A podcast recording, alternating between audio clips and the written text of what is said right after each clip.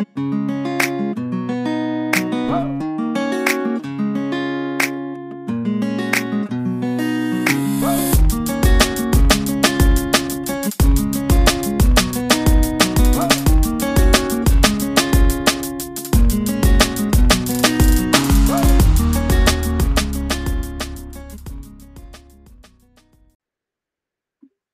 Olá, olá, senhoras e senhores, pessoas felizes que gostam, curtem, amam o exercício físico, são ardentemente apaixonadas pelas ciências do exercício. Está no ar mais um episódio do ETC, Exercício também é Ciência. Comigo, conosco, com vocês, também está aqui o meu amigo Guilherme. Tudo bem, Gui?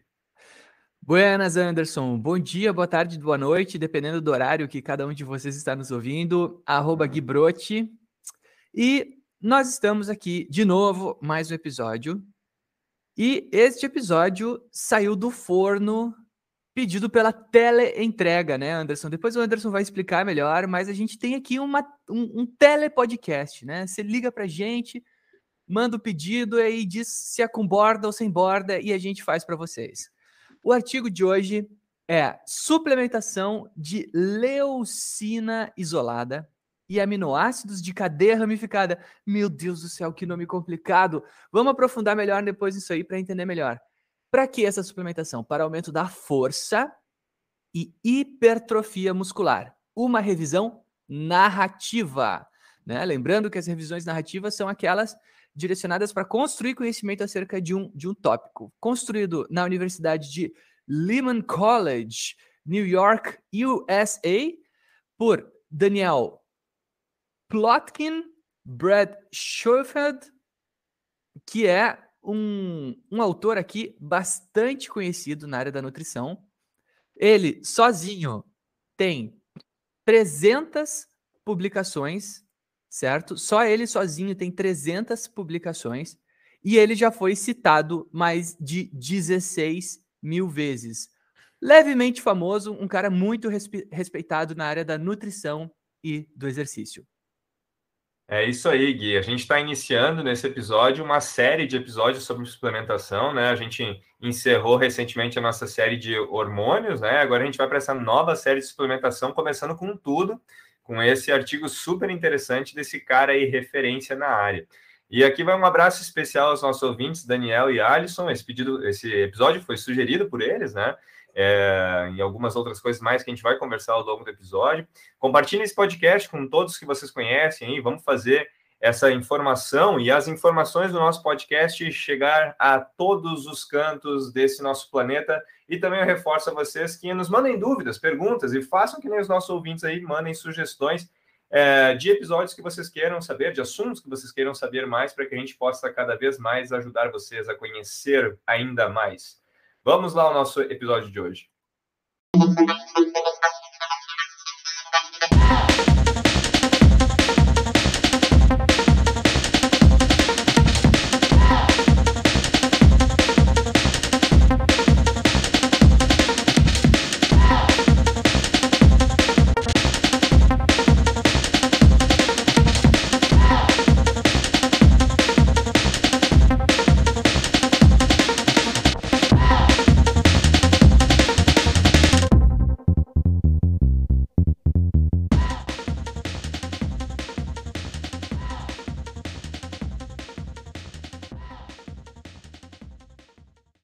Muito bem, muito bem, muito bem, muito bem. Vamos iniciar esse episódio perguntando para o Anderson se esse pedido veio com fritas ou com borda de catupiry, né? O que que motivou os autores a fazer um estudo estudando esses tais aminoácidos, hein, Anderson?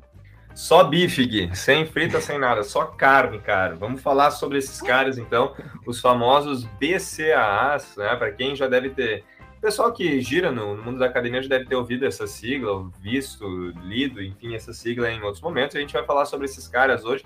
O que, que significa BCAA? É, a sigla em si vem do inglês, tá? Branched Chain Amino Acids, que seriam aminoácidos é, de cadeia ramificada, tá?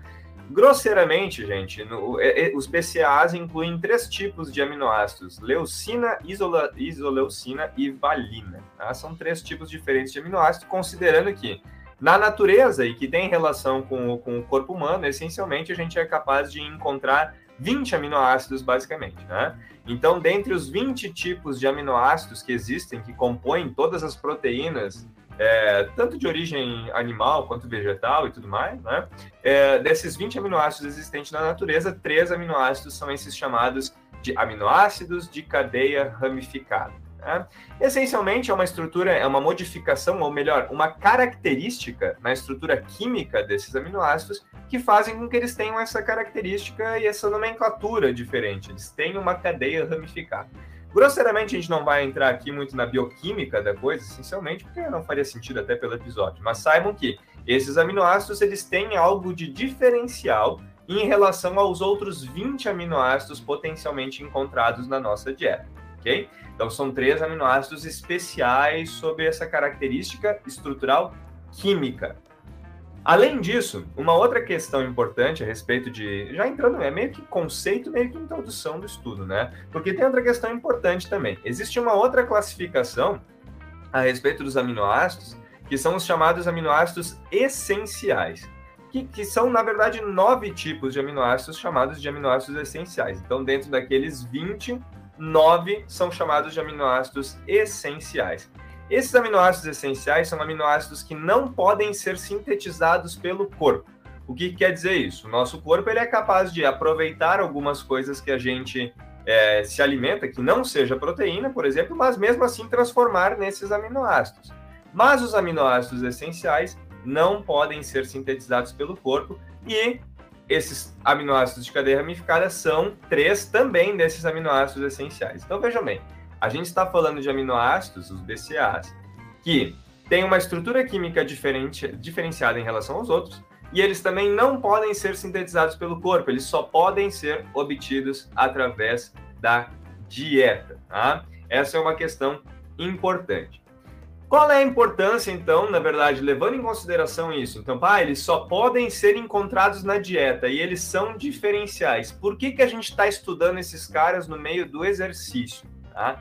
Pelo simples fato de que há alguns estudos que esses, uh, esses uh, diferentes aminoácidos de cadeia ramificada podem também ter um papel diferenciado no processo de hipertrofia muscular como se eles fossem espécies de indutores da hipertrofia muscular ou moduladores da hipertrofia muscular. É como se eles tivessem a capacidade de ter um papel mais importante do que outros aminoácidos na síntese de proteínas musculares. Então, por isso é a justificativa da gente entender melhor a utilidade e a importância desses BCAAs, né, desses aminoácidos de cadeia ramificada, no processo de hipertrofia muscular. Por mais que a gente esteja falando dos três específicos ali que eu disse para vocês anteriormente, leucina, isoleucina e valina, e quando vocês pegam é, um pote de suplemento de BCA, vai ter todos esses três tipos ali dentro, né? Se entende que a leucina poderia ter um potencial mais importante do que os outros dois, levando em consideração que ela seria um importante regulador da síntese proteica muscular, que essencialmente é um marcador de quanta massa muscular o seu músculo está produzindo.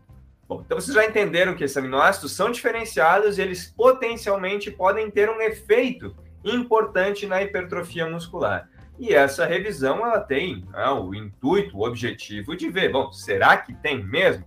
Vamos ver os estudos que tem a respeito disso para ver se a suplementação com BCAA de fato é eficiente no ganho de massa muscular.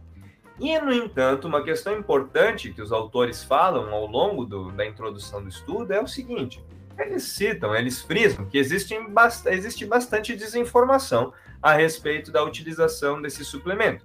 É, principalmente levando em consideração que boa parte de tudo que a gente sabe sobre os BCAAs vem de estudos de origem animal, de roedores.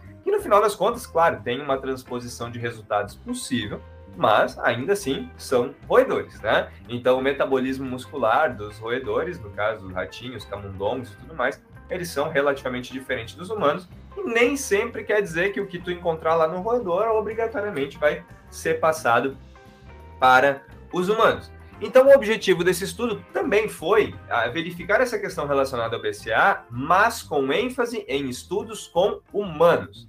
Eles não vão falar ao longo desse trabalho em estudos com animais, o que já nos direciona para um, um, lado interessante, né? Nós vamos ver o que acontece de fato na população-alvo que a gente que nos interessa, tá? É, atenção ao seguinte, há duas informações importantes antes da gente começar de fato a nossa contextualização. Tem alguns conceitos importantes ali para a gente ver antes da gente falar sobre os resultados do estudo.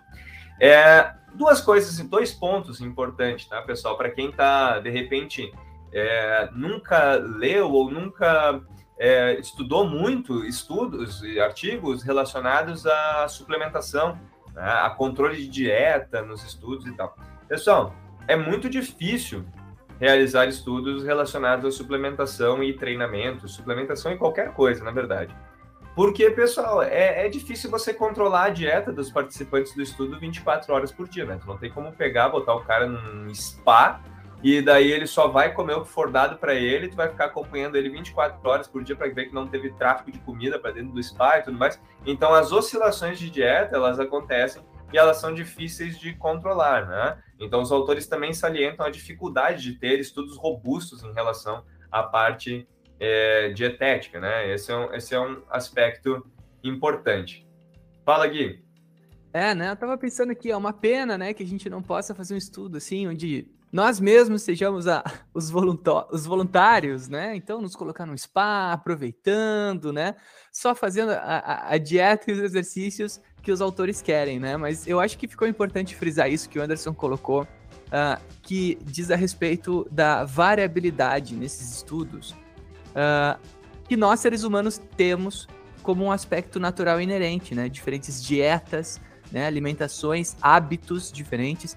E aqui a gente também comentou em outros podcasts que hábitos como sono, uh, como estresse, né, são capazes de afetar aspectos relacionados ao exercício e ao desempenho. Então, é um estudo bastante complicado e que os autores têm que se esforçar muito para controlar o maior número de variáveis intervenientes, né? Que são essas que a gente não tem um controle direto no estudo. Eu acho que isso é, é, bem importante de ser frisado, que quando a gente encontra um estudo bom, ele tem que receber o seu devido valor. Anderson. Sem dúvida, sem dúvida, Gui, muito bem frisado. E outra questão importante, Gui, que a gente tem que falar, claro, é que todos quem nos acompanha sabe, nós não somos nutricionistas, né? Então o nosso objetivo não é prescrever dieta para vocês, e na verdade nós da educação física, fica um toque aí para a galera também, nós não somos habilitados a prescrever qualquer tipo de dieta, nem qualquer tipo de suplemento, né? Nós que definimos esse tipo de coisa, né? Então, o que nós vamos falar aqui é basicamente sobre suplementou com tal coisa, qual foi o resultado? Suplementou com tal coisa, qual foi o resultado? Nós vamos estar analisando resultados e não dando dicas de dieta, toma isso, toma aquilo, é importante tomar isso daquele jeito, tantas gramas e tudo mais. Não é esse o objetivo. Quem clicou aí vai ficar decepcionado se a gente ia dar dicas dietéticas aqui. Muito bem. Vamos à parte dos conceitos, então, Gui? Bora!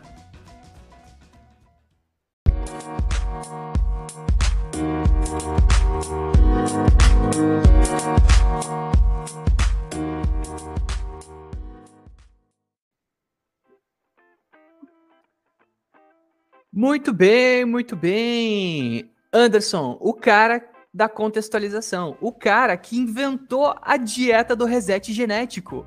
Fala pra gente, Anderson, quais são os conceitos fundamentais pra gente entender aqui e não resetar a nossa, a nossa genética, porque pelo amor de Deus, me deixa com meus genes. É, calúnia, vamos com o conceito de calúnia e, e, o conceito de difamação antes de qualquer coisa, né? Não fiz nada disso, não tenho essa pretensão. Mas olha só, coisas importantes, tá, pessoal? Conceitos importantes que são trabalhados nesse artigo, que antes da gente ir para os resultados são fundamentais, tá? Primeiro, pessoal, é, os autores trabalham com o conceito de MPS e MPB. O que, que é essa MPS e o que, que é essa não é música popular brasileira, tá? Mas no artigo aparece bastante essas duas siglas, MPS e MPB. MPS seria, em inglês, né, seria a síntese proteica muscular. E o MPB seria a degradação proteica muscular. Por que, que esse conceito é importante? Os autores falam que, essencialmente, para que você tenha um aumento da massa muscular, né, sob qualquer perspectiva, seja ela de treinamento ou até mesmo não de treinamento, né? você tem que, de alguma forma, aumentar a sua MPS, ou seja, a sua síntese proteica muscular, e diminuir ou manter a sua MPB, a sua degradação de proteína muscular. Então, os autores eles falam sobre um índice, né? Seria uma razão, uma divisão de MPS por MPB. Quando a gente aumenta a MPS e mantém ou diminui a MPB, a gente tem então um incremento da massa muscular. Qualquer estratégia, tá? qualquer estratégia que tenha esse objetivo de aumentar a uh, síntese proteica muscular ou diminuir a degradação muscular, potencialmente tem um efeito de gerar ganho de massa muscular a longo prazo. Muito bem. Uh, Anderson, então, para a gente entender essa coisa aqui, porque quando a gente começa a trazer siglas, pelo menos a minha cabeça dá a volta, cara, porque assim, ó, ou a dificuldade que eu tenho com sigla. Então, aqui tu tá fazendo uma divisão da síntese, tipo, em cima ali do o, o, o nominador, pela degradação, que seria o denominador, que seria o carinha debaixo da divisão. Então, as minhas suplementações, essas estratégias uh, envolvendo aminoácidos e proteínas, eles querem subir a síntese e cair a degradação. Falei certo? Cair ou manter a degradação, manter. né? Manter uma degradação igual, se a gente aumenta o nominador, nominador a gente vai, na verdade, estar tá ainda assim, né? É, favorecendo a síntese. Né? Mas tá. então é um equilíbrio, buscando um equilíbrio positivo nesse sentido. Tá. Qual é a pior coisa que pode acontecer para a questão da massa muscular? É a gente aumentar a degradação, por exemplo, e manter a síntese, por exemplo, né? Uhum. A gente está num estado catabólico, está perdendo massa muscular. Né? É o que acontece, por exemplo, com uma pessoa que está acamada, né? ou né, por muito tempo, por exemplo, ela tem uma, uma degradação muito aumentada e uma síntese mantida ou até mesmo diminuída. Né? E quando a gente fala de, de exercício físico, essencialmente, de treinamento e tudo mais, com quem que a gente está preocupado de aumentar a síntese? Quem que a gente está querendo sintetizar? São as chamadas proteínas miofibrilares, ou as principais proteínas, podemos dizer, algumas das principais proteínas musculares, que são as proteínas responsáveis pela produção de força nos nossos músculos. Pessoal que vem da fisiologia deve saber alguns nomes, conhecer alguns nomes aí é, das aulas de fisiologia lá, actina, miosina, troponina, tropomiosina, que não vem ao caso, mas são exemplos de proteínas musculares que têm o objetivo de ser aumentadas em sua quantidade, né? Relacionando ao treinamento, ao exercício, é, buscando né, aumentar o tamanho do músculo em si, a quantidade de proteína muscular em si. E pessoal, é, o aumento da massa muscular, não, não, não, pensem que é uma coisa simples assim. A gente vai lá, treina e daí tem um, um bichinho lá dentro que do nosso músculo que vai lá, bota um cimento e começa a construir músculo a qualquer momento. Não. As vias de hipertrofia muscular, as, as vias internas, as, os sinalizadores internos do nosso músculo para que haja construção de massa muscular, eles são bem complexos, bastante complexos. Tem um sinalizador bem famoso que, eu, que, eu, que, que se vê bastante em basicamente todas as. Uh, boa parte, pelo menos, do, dos potes assim, de suplementos e tal, eles falam desse cara, inclusive quando fala das do, do porquê que ela é eficiente, não sei o que, os caras falam na ativação do mTOR. Não sei se vocês já ouviram falar. Gui, já ouviu falar do mTOR? Cara, e a analogia é impossível de não ser feita, né? Com o Thor, né? Então, normalmente é fique forte com o Thor, né? Porque tá ativando a tal da mTOR, mTOR. É isso aí. É uma malha, não sei o que, da rapamicina lá. Até esqueci o nome da sigla agora. Mas de qualquer forma, pessoal, para que haja é, síntese proteica muscular tem que envolver uma série de sinalizadores internos, que envolve também a transcrição genética e outras coisas mais. É um processo bastante complexo. Então não é tão simples, às vezes, a gente vê assim, ah, tá, treinou ali, daí faz de um jeito, faz do outro, tem diferença na síntese proteica muscular. Para gerar, para, para que um protocolo ou para que uma suplementação diferente gere é, modificações na síntese proteica muscular, não é uma coisa tão simples assim. E um dos cuidados que a gente tem que ter é que, às vezes, a gente baseia as nossas informações em estudos agudos, quando, na verdade, o resultado do, de um estudo agudo é diferente de um estudo crônico. Mas bem, o que, que é um estudo agudo e o que, que é um estudo crônico? Um estudo agudo é quando a gente faz um estudo com um determinado público e vê, por exemplo, o efeito de uma sessão de exercício. Então você vai lá, bota o cara na academia, o cara treina, faz uma, uma sessão completa lá de exercício e a gente avalia depois daquela sessão de exercício enquanto que está, qual índice que está a síntese proteica muscular desse cara. A gente vê o quanto que aquela sessão de exercício foi capaz de aumentar a síntese proteica muscular daquele cara. Então a gente tem um monte de estudos que vêm, por exemplo, faz uma sessão de exercício e daí você dá o suplemento para a pessoa e vê o quanto que a síntese proteica muscular aumentou após aquela sessão de exercício, após uma sessão de exercício.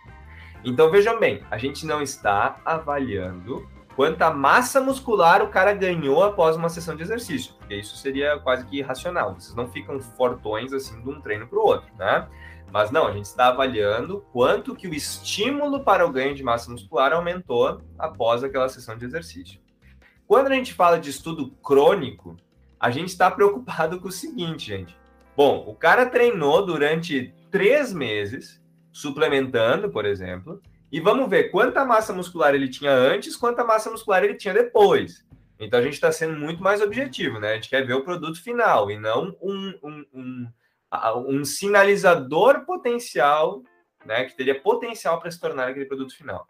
Então o que acontece? Muitos estudos relacionados à nutrição, suplementação e tudo mais apresentam um resultado diferente agudo do que teoricamente deveria apresentar no crônico. Então, por exemplo, tu vê, faz uma sessão de exercício e vê que após uma sessão de exercício, tu dá suplementar o cara com perseca de maçã, aumentou a síntese proteica muscular. Daí todo mundo vai sair comendo perseca de maçã até pelas orelhas para poder é, ganhar massa muscular. Só que daí tu faz um estudo crônico, bota o cara treinar três meses na academia e dando perseca de maçã toda vez que ele treina e tudo mais para aumentar a síntese proteica muscular e chega lá no final do estudo e ele não ganhou mais massa muscular do que um cara que não suplementou com perseca de maçã.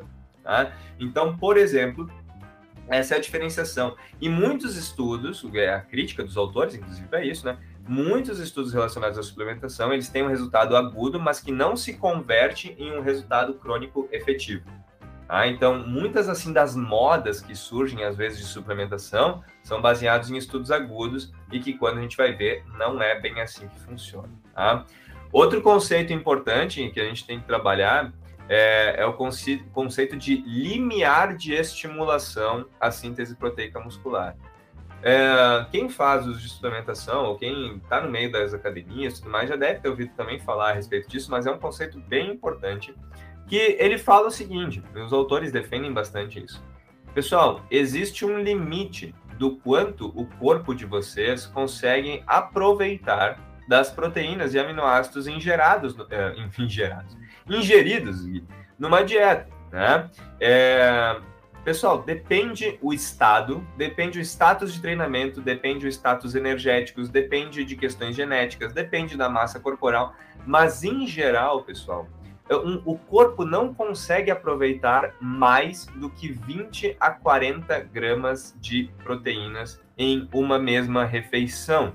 Então, essencialmente, o que for ingerido acima desses valores essenciais, é, muito provavelmente vai ser descartado de diferentes formas do nosso corpo, afinal, o nosso corpo não é capaz de estocar proteínas. Né? A gente estoca gordura e estoca carboidrato, mas a gente não é capaz de estocar proteínas, Gui.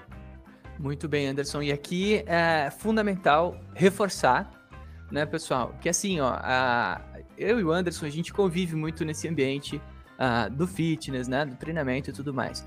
E é muito comum uh, nós vermos uh, atletas, entusiastas, até mesmo amadores, que às vezes acreditam que dietas extremamente exageradas em consumo proteico vão ser eficazes na questão de desempenho. Então, assim, questões assim, uh, eu já tive alunos com dietas de 11, 12 ovos, né, claras de ovo, de ovo por dia, esperando aí ter maior desempenho, maior massa muscular, maiores ganhos. Só que, pessoal, como o Anderson apresentou, o nosso corpo não estoca proteínas. O nosso corpo não vai guardar proteína para depois, né? O que vai acontecer é que a gente tem um limite metabólico para utilizar essas proteínas e aminoácidos essenciais ou não, e o resto é totalmente descartado. Então, essas dietas uh, abusivas, né, uh, exageradas do ponto de vista de consumo proteico, elas não têm se mostrado mais eficazes do que dietas, por exemplo, uh, tradicionais, onde a pessoa come lá um, dois ovos, até quatro por semana, aí depende uh, o que cada nutricionista recomenda na área esportiva. Então, não há evidência de que uh, superdosagem proteica seja eficiente. Então, esse é um aspecto bem importante de ser destacado, porque esse é um, um tabu dentro da área do treinamento e, ao mesmo tempo, uma crença, uma coisa meio de fé, assim, porque haja fé para poder estar tá se alimentando com tanta proteína assim e, e, e acreditar que aquilo vai estar tá fazendo um efeito maior, né? Porque assim uh, exige até um, uma certa resistência corporal aguentar uma alimentação tão proteica assim. Anderson. Sem dúvida, Gui. E, e a gente sabe de, dos mitos e de que tem muitas coisas né, que, que, que surgem nessa área da alimentação e da suplementação em relação à academia e, inclusive, curioso citar, né, uma coisa que não se fala muito, mas tem algumas coisas que os caras fazem do ponto de vista de suplementação que não só culmina num desperdício, como essencialmente prejudica os ganhos de massa muscular. Então, até fica para próximos episódios, já que essa daqui é uma série de suplementação, até a gente pode abordar alguma coisa nesse sentido. Mas, é, por exemplo, tem estudos que mostram que o consumo de, de, de, suplementação ao longo do treino, durante o treino, suplementação proteica durante o treino, prejudica as adaptações musculares. Então, ah, toda vez que você vê alguém balançando um shake de, de whey protein assim durante o treinamento, enquanto a pessoa está treinando na academia, vocês podem estar certos de que esse cara está, embora seja, pode, as pessoas podem achar bonito o cara sacudindo enquanto está no intervalo de uma série lá e tal, sacudindo o shake, shake e tudo mais, né? É, esse cara está prejudicando as adaptações musculares dele, né? Então, tem estudos bem robustos em relação a isso, por exemplo, tá? Mas fica para próximos papos aí. Para finalizar essa parte dos conceitos, nós vamos para a próxima parte, é os métodos, na verdade, porque eu vou ser muito sucinto em relação aos métodos, tá, pessoal? Até o Gui já introduziu lá no, no, no início do episódio, esse estudo é uma revisão narrativa. A gente tem apresentado bastante revisões sistemáticas aqui no nosso podcast, e essa é uma, é uma, é uma linha de raciocínio diferente. O estudo de revisão narrativa segue a linha de pensamento dos autores sobre um determinado tema. Então, os caras foram lá, eles tinham um tema para escrever. Eles quiseram escrever sobre suplementação de BCA. Eles selecionaram estudos que, conforme os autores do estudo, eles acharam os melhores, os, os estudos mais robustos para falar sobre aquele tema e tudo mais. E a revisão dele, o escrito deles, vai ser sobre aqueles artigos que eles selecionaram. Tá? Então, é uma forma diferente. É como se fosse uma espécie de um capítulo de um livro sobre um determinado tema, o que não deixa de tornar interessante o trabalho especificado. Vamos lá para a parte de resultados, então.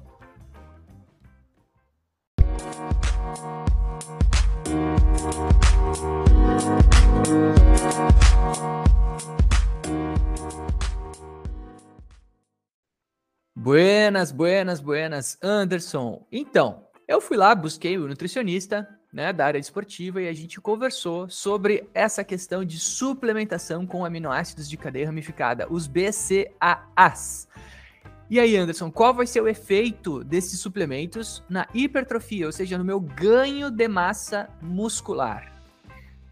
Beleza, Gui. Então o cara te, te, te, sugeriu. Vamos, vamos ser bem objetivo. A gente tem um objetivo assim de. A gente tem o objetivo de ser bem objetivo aqui nessa, nessa descrição dos resultados. Então a gente pegou as principais análises dos autores vamos trazer o que, que a gente sabe e o que a gente não sabe a respeito da suplementação. Primeiro a gente vai ver a hipertrofia, depois a gente vai falar sobre o, BC, o efeito do BCAA potencialmente na força. E por fim, a gente vai para uma parte de aplicações práticas que os autores trazem, que é uma coisa que eu gosto bastante nos artigos, assim, também, quando trazem a parte de aplicação prática, essencialmente. Então, primeiro, o resultado talvez um dos mais impactantes assim do artigo é o seguinte: os autores estabelecem que pesquisas crônicas, crônicas, daquelas que eu falei que são as mais impactantes, as mais relevantes nesse sentido, demonstram que jovens e indivíduos de meia idade consumindo quantidades adequadas de proteínas na alimentação não adquirem benefícios extras com a suplementação de BCAA. Então, o que ele quer dizer aqui? Uma pessoa que tem uma alimentação equilibrada, uma pessoa que consome, consegue consumir de uma forma uh, não natural, não sei se é a palavra exata, mas na alimentação é, regular, a quantidade de proteína necessária para o seu dia a dia, né? E daí é, a gente sabe, como eu falei lá em cima, que tem um limiar para isso, que as quantidades não são tão absurdas assim, não são tão grandes assim. Esse cara não tem qualquer necessidade do consumo ou não vai tirar nenhum benefício da suplementação de BCAA. Tá? Então, essa é a primeira questão. Uh, existe qualquer tipo de benefício, o cara vai ganhar mais se ele tiver uma dieta normal e acrescentar o BCA? Não, não vai. Tanto em jovens quanto em indivíduos de meia idade. Ok? Essa é a primeira questão. Outra, outra importante. Ah, fala, Gui. Uh, Anderson, desculpa, cara. Aqui eu acho que é importante frisar o que tu colocou, que é a relação à dieta uh, regular, né? Uh, re re ressaltar que se eu já me alimento, então, de carne, ovos, queijos, proteínas, né? de fontes diversas, de forma natural, o suplemento ele vem a, a, a ser desnecessário nessas duas populações aí, nessa situação específica da hipertrofia. Então, uh, importante ressaltar isso, né? Que muitas pessoas conseguem na sua rotina ter alimentações adequadas. Então, aparentemente, isso né, se torna algo uh, que pode ser desnecessário. Mas, se a pessoa não tem acesso a esses aminoácidos, né? Ou tem um, uma, um dia muito cheio, uma rotina impossível de se alimentar adequadamente, aí a gente já pode estar tá pensando nesse tipo de suplemento, porque às vezes a gente desvia um pouco o sentido do suplemento, né? O suplemento ele entra para suprir, né? Suplemento, suprir a, aquelas uh, coisas que a gente não tem se se alimentasse normalmente uma dieta padrão, né, Anderson? Acho que bacana esse, esse tópico, cara. Exato, muito bem frisado, Gui. Sob algumas perspectivas, o suplemento pode ser uma forma mais prática de você atingir as demandas é, por proteína que você precisa, né? Mas o que ele não, o que tem que ficar bem claro é que não é uma, uma somatória, assim, vai botar mais, não é quanto mais melhor, né? E, e tem uma outra questão importante, inclusive numa, num, num, lado que o BCA é bastante utilizado, tá? Muita gente acredita que o BCA ele tem uma, uma função, né? É, de, de, de, evitar a perda de massa muscular. Então, não, muita gente consome, consome BCA não só com o intuito de é, melhorar os ganhos, mas também de evitar as perdas, tá? o que é uma, uma forma um pouco diferente de ver a coisa. Tá? No entanto, pessoal, tá? a perda de massa muscular é, só pare, assim, parece, mas, mas assim, parece olhando de longe, tá? Ter algum efeito na, na, em reduzir a perda de massa muscular só em restrições calóricas bem relativamente severas.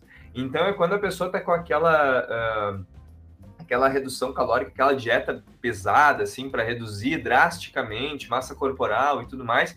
Aparentemente a utilização do BCAA pode auxiliar a evitar é, perdas mais severas de massa muscular, que a gente sabe que a dieta em si vai proporcionar. Como, inclusive, já falado no nosso episódio, uh, me fugiu agora o episódio se é 11 é 12, né? Que a gente falou sobre a questão de composição corporal, acho que é o 12.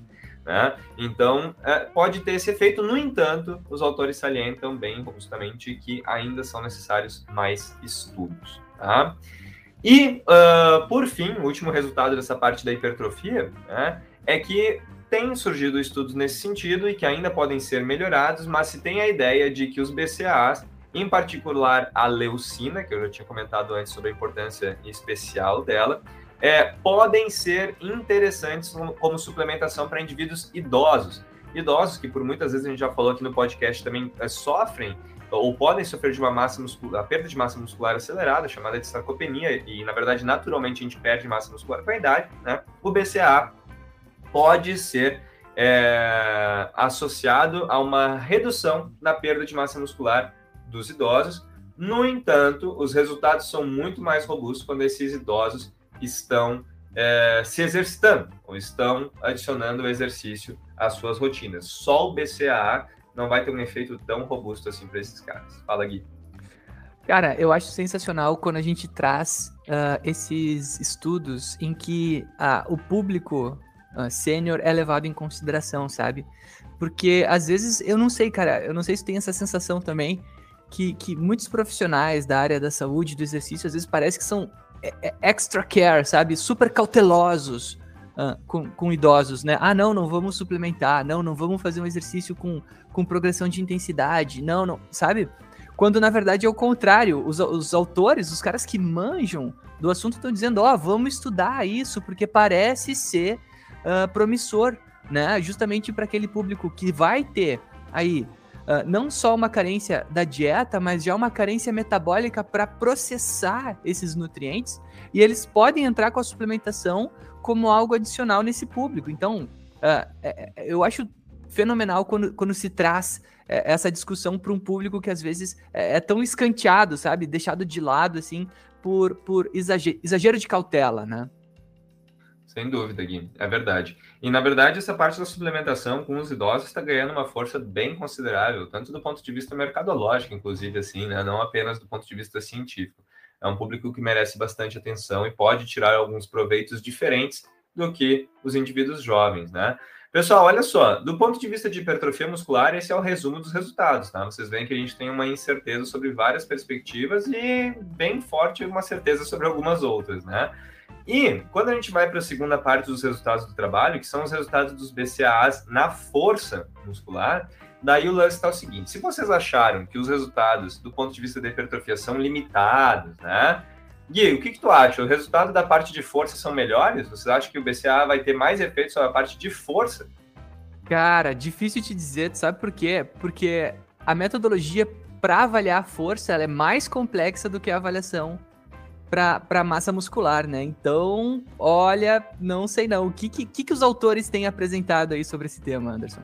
Cara, não existe qualquer evidência de benefício do BCA na força muscular, tá? Não existe qualquer relação, nenhum artigo foi capaz de mostrar uma relação de, de do BCA com a força muscular, tá? Uh, tem algumas, alguns estudos que buscaram uma verificação se o BCA teria é, uma função de acelerar a recuperação muscular, porque também tem essa ideia de que o BCA ele poderia é, acelerar a recuperação do dano muscular. O dano muscular é aquela quando você vai na musculação e treina, né? Você gera microlesões na sua musculatura que futuramente elas serão, o músculo vai ser reconstruído, ele vai ficar mais forte depois daquela sessão de treino, né?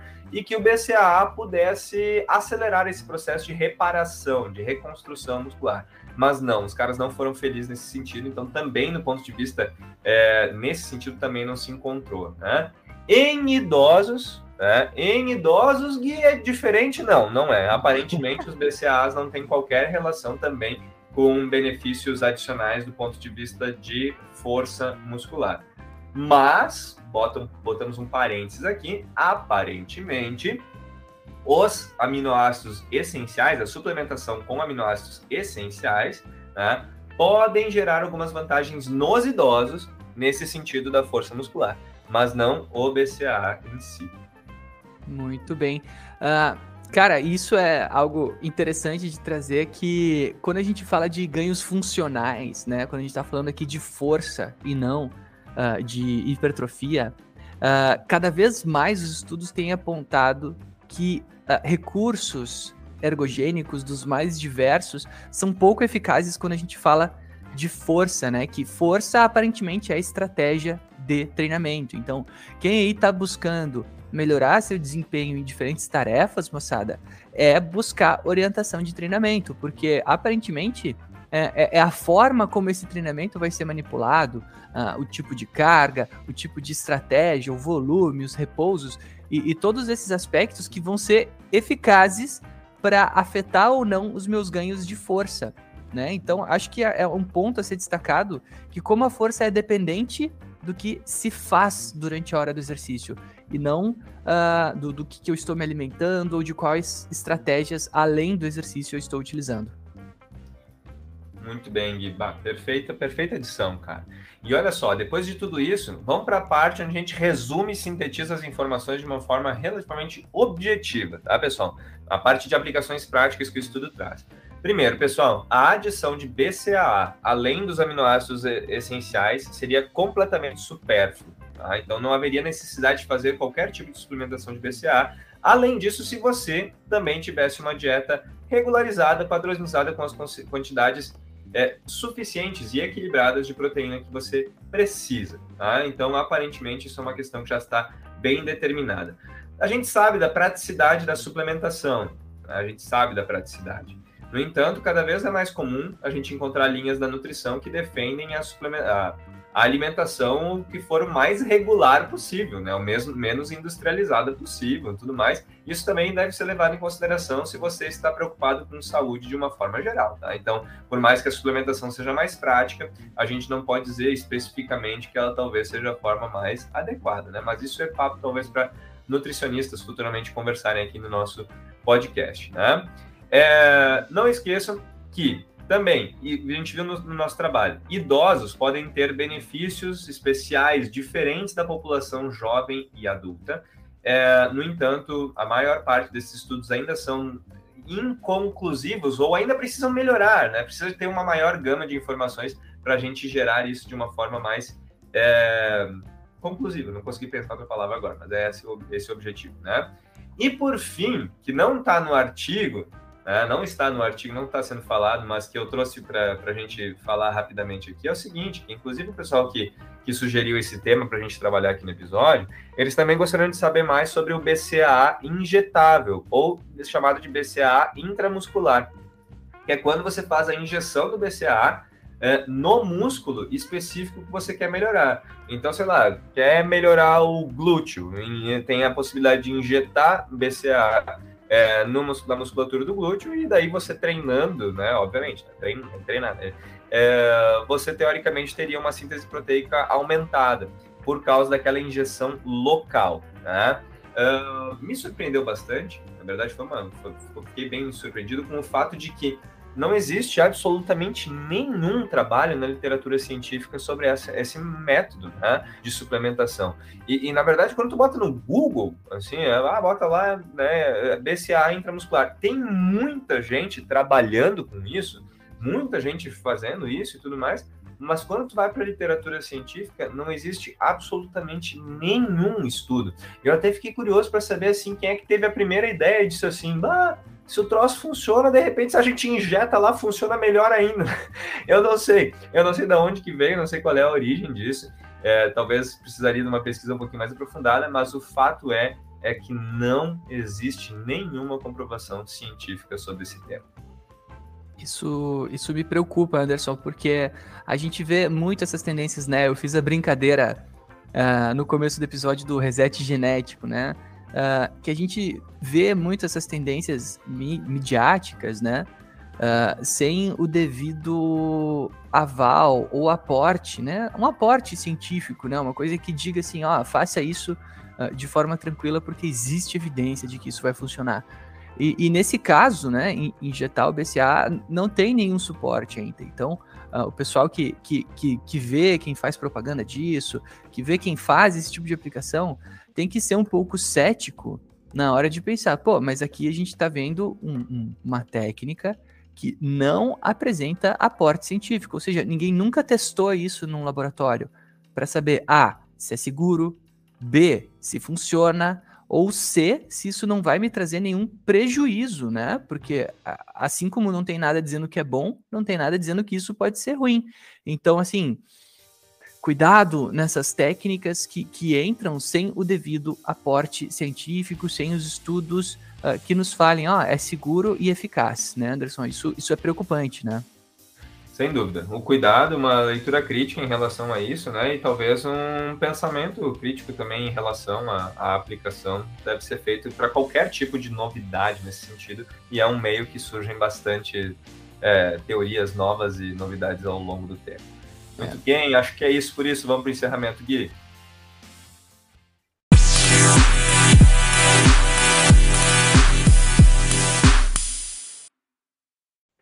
Isso aí, Gui. Encerrando então esse episódio maravilhoso, nosso primeiro episódio da série de é, suplementação. Aguardem os próximos aí para a gente discutir bastante coisa interessante. A minha dica cultural de hoje, como é tradicional no nosso episódio, vai para uma. Na verdade, muita gente já deve conhecer, né? Mas é só para indicar para quem nunca viu. Eu saliento para vocês verem o Greg News. Ah, podem botar no YouTube aí. É um programa do Gregório do Duvier, todo mundo conhece ele pelos vídeos no Porta dos Fundos, mas uhum. ele é um uhum. cara bastante crítico politicamente, socialmente tudo mais.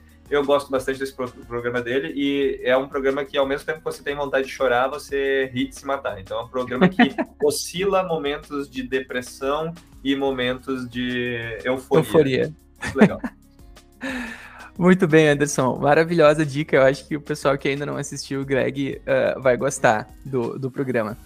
Uh, moçada, então, como sempre, no final do episódio, eu pergunto para vocês: galera, será que o que o Anderson falou é real? né? Será que toda essa história de suplementação com o BCA ser mais uh, recomendado quando a gente tem algum tipo de déficit de ingestão proteica uh, tá certo? Galera, fica para vocês a dica de leitura, né? Busquem ali nos links uh, o artigo que o Anderson recomendou, busquem novas referências, confirmem vocês mesmos as informações, né? O nosso grande objetivo aqui é incentivar a leitura científica. E também, né, incentivar um pouquinho de acesso à cultura em geral. E a minha dica hoje, uh, com a dica cultural, é contos de Lovecraft. Né? Uh, eu peguei, o Anderson, a gente estava conversando aqui hoje. Hoje eu estou numa pequeníssima cidade aqui chamada município do Rio Grande do Sul, bem no interior, chamado Colinas, né? E eu peguei um livro para ler que se chama Contos de Lovecraft que é o cara que inventou assim a literatura uh, de terror, né, os contos de suspense. Então tudo que vocês já viram em filme uh, na área do terror, assim, o cara já tinha escrito algum conto pegando aquele plot twist e construindo uma história em cima. Uh, fica a dica, até o próximo episódio, galera. Falou!